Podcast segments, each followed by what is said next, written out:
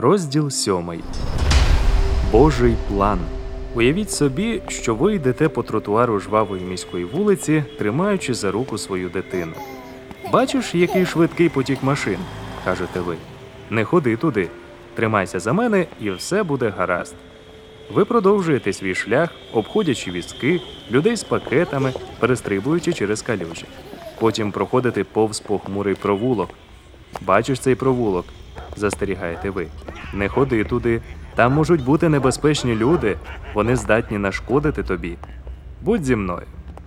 За час прогулянки дитина кілька разів відпускає вашу руку, щоб відійти вбік і розглянути то вітрину магазину, то гарного жука, що повзе по землі. Задивившись на птаха, що сів неподалік, дитина відпускає вашу руку, щоб підійти до нього ближче. Тут ви змушені відступити назад, аби пропустити чоловіка, котрий несе коробки, а в цей час птах легкими стрибками попрямував до провулку. Дитина услід за ним. Ви кричите Стій, не ходи туди. Та ви знову змушені відступити, щоб пропустити жінку на велосипеді. І тут помічаєте, що птах, прямуючи вниз по дорозі, зникає з поля вашого зору, а за ним і дитина. Ні. кричите ви і щосили біжите, але дитини ніде не видно. Ви кидаєтеся до похмурого провулку, гукаючи дитину, шукаєте за кожним сміттєвим баком, перекидаєте кожну коробку, стукаєте в якісь зачинені двері. Ви забігаєте за ще один ріг вулиці і, спіткнувшись, зупиняєтеся. Ваша дитина стоїть перед вуличними хуліганами. Один з них крутить битку в руці, інший різким рухом руки відкриває і закриває складений ніж. Третій, закручуючи ланцюг, наближається до вашої дитини. Як ви діятимете в такій ситуації? Розвернетеся і підете? Зрештою, ви попереджали дитину, що ходити туди небезпечно. Покличете на допомогу і залишитеся подивитися, що відбудеться далі? Крикнете хуліганам, щоб залишили дитину в спокої, сподіваючись, що це спрацює? Побіжите рятувати дитину, навіть якщо це коштуватиме вам життя? Що ви зробите? Дозвольте розповісти історію про Ісуса. Більшість із нас знає історію про немовля Ісуса. На свято Різдва ми чуємо колядки про немовля, народжене в яслах, про ангелів, які співали гімни, та мудреців, що прийшли поклонитися йому. Але історія про Ісуса почалася ще задовго до цього. Повертаючись до оповіді про творіння, де йдеться про створених за образом Божим людей, ми звертаємо увагу на такі слова: І сказав Бог: Створімо людину за образом нашим, за подобою нашою. Буття, перший розділ, 26 вірш. З ким тут Бог розмовляє і хто це ми? Біблія свідчить, що Ісус брав участь у створенні світу. Він був з Богом і Він є Бог. Більшість християн вірить у те, що Ісус був творцем землі. Ісус у розмовах з учнями назвав Бога своїм Отцем. Отже, Бог Отець і Бог Син разом створили наш світ. Як ми вже говорили в попередньому розділі, на небі відбулося повстання. Коли сатана був вигнаний з небес, він вирішив влаштуватися на землі. Господь знав, що люди, отримавши свободу волі, опиняться перед вибором або довіряти Богові, або слухати диявола. Адам і Єва послухалися сатану і стали на шлях, що веде до смерті. І не тільки вони самі, а й їхні діти, онуки і усі нащадки. Люди зійшли з істинного шляху, звернули в провулок, і тепер їм доводиться пожинати наслідки власного вибору, трагедії та смерть. Як ми мали право вибору згадані вище історії з дитиною, так і Бог міг обрати, як повестися з бунтівними людьми. Він міг легко стерти з лиця землі як Люцифера, так і людей, а потім створити інших істот. Але таке рішення означало б, що не існує справжньої свободи вибору. Отець і син могли відступити назад, дозволивши людям страждати, воювати і вбивати, доки вони не знищать себе. Бог міг показати на людей як на наочний приклад для безгрішного всесвіту. Бачите, до чого призводить бунт проти Бога. Але такий вибір свідчив би про відсутність справжньої любові до людей. Натомість Бог обрав шлях спасіння. Умовно, цей шлях можна розділити на п'ять етапів. Шлях був складний, але людство мало змогу отримати спасіння. Етап перший обітниця. Перш ніж покинути Едемський сад і почати життя, сповнене важкої праці, небезпек та смерті, Адам і Єва почули, як Господь прокляв Змія та пообіцяв, що один з нащадків Єви знищить сатану. Буття, 3 розділ, 15 вірш. У першій частині Біблії, Старому Завіті, де викладена історія ізраїльтян, котрі прагнули бути вірними Господу, записано безліч Божих обітниць про те, що прийде визволитель і врятує людей від гріха та смерті.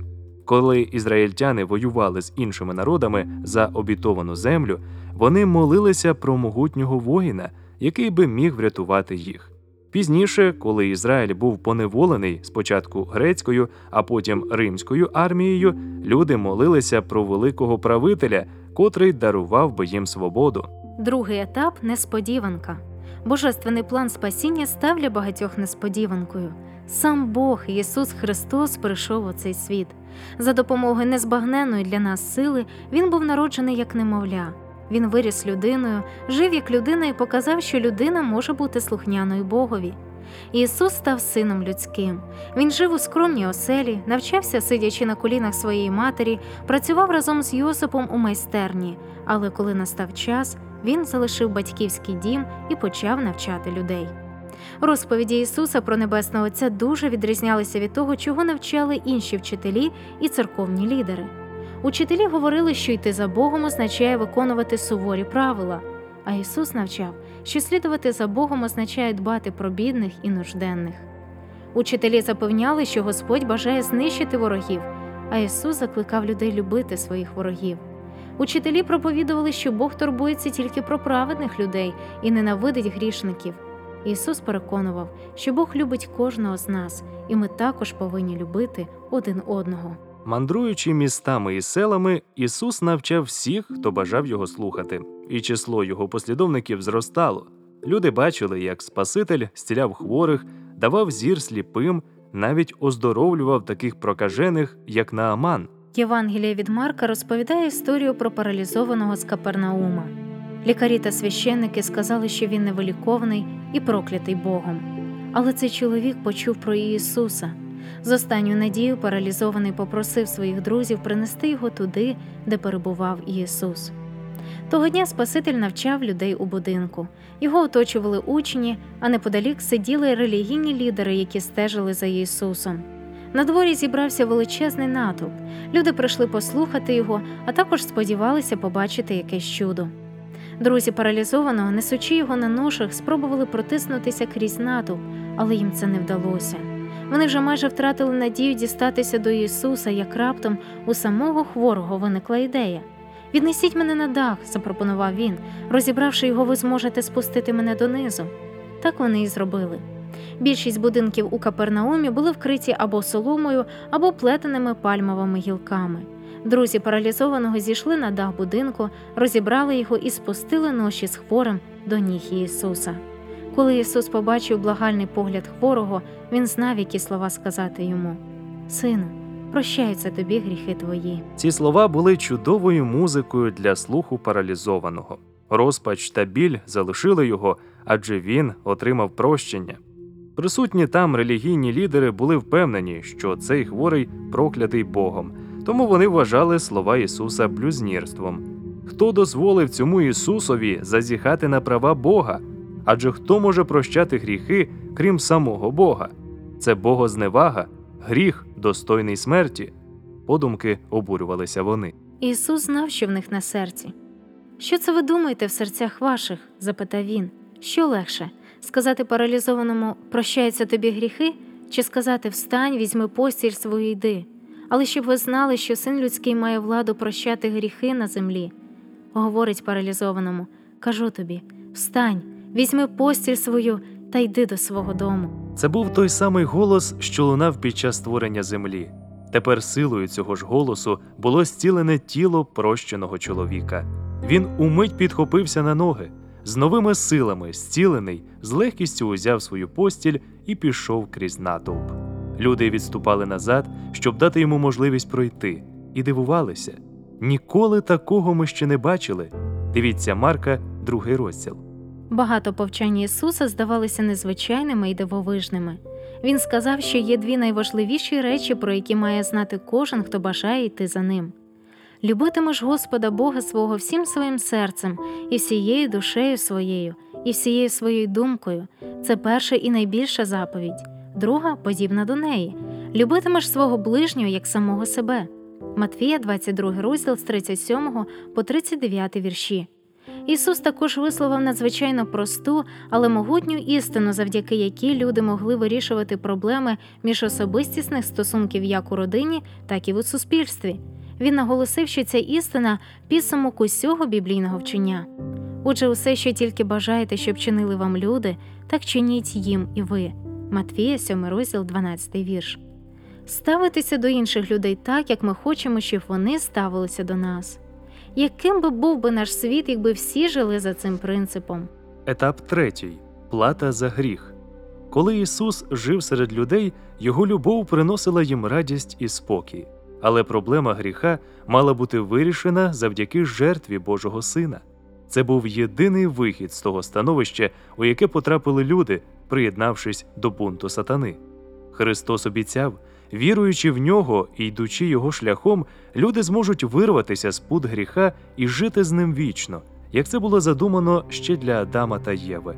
Однак Ісус не просто пообіцяв, Він віддав себе за нас, помер як викупна жертва задля нашого спасіння. Після того, як Ісуса заарештували юдейські релігійні лідери, його життя на землі наблизилося до кінця. Вони ненавиділи його, бо він був популярнішим за них.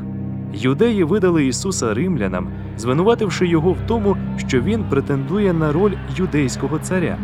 Його засудили до розп'яття, прибили цвяхами до дерев'яного хреста, і він помер. Пам'ятайте, що Ісус Бог. Він міг зупинити їх будь-якої миті, але Він не зробив цього. Євангельська історія про розп'яття Спасителя повідомляє, як небо потьмяніло після полудня. Це сталося через те, що Бог Отець не міг дивитися на жахливі муки свого сина. Проте він не зупинив катів. Згідно з планом спасіння людей, такою була плата за їхні гріхи. Ще в Едемському саду Бог попередив Адама та Єву, що скуштувавши заборонений плід, згрішивши, вони помруть. А це означало, що вони помруть назавжди, бо будуть відлучені від володаря життя. Коли Адам і Єва все ж таки з'їли цей плід, план спасіння, розроблений Богом Отцем та Ісусом Христом, вступив у дію. Грішні люди не можуть жити вічно, доки їхні душі бунтують проти Бога, тому вони старіють і помирають. Але коли Ісус прийшов у наш світ і помер за всіх людей, ті, хто вірою приймає жертву Сина Божого та прямує його шляхом, отримують можливість знову жити разом з Богом. Етап четвертий Воскресіння. Ісус помер на хресті, заплативши за гріхи людей своїм життям. Однак він ніколи не повставав проти Бога. Він жодного разу не згрішив. І через три дні Спаситель воскрес із могили. Він сказав своїм послідовникам: Я є Воскресіння і життя. Хто повірить у мене, хоч і помре, буде жити. Івана, 11 розділ, 25 вірш. Усі, хто вірив у Бога і прямував його шляхом, усі люди, починаючи від Адама та Єви, мають можливість бути відродженими і знову жити разом з Ісусом на небесах. Він обіцяв: в домі мого Отця багато осель. А якби не так, то я сказав би вам, оскільки йду приготувати вам місце. Івана, 14 розділ, 2 вірш. Таким є план спасіння. Адам і Єва згрішили, повставши проти Бога, тому все людство підвладне смерті. І Ісус подарував усім людям вихід із цього становища. Коли люди, Боже творіння, згрішили, Бог Творець не відмовився від них і не знищив їх. Заради них він став Богом Викупителем і втілив у життя план спасіння. Ісус прийшов на землю, щоб показати людям, яким насправді є Бог, та заплатити ціну за їхні гріхи, щоб урятувати їх від вічної смерті. А яким є п'ятий етап плану спасіння? Саме це ми розглянемо в наступному розділі. Залишайтеся з нами Радіо Голос надії. завжди поруч. Завжди поруч.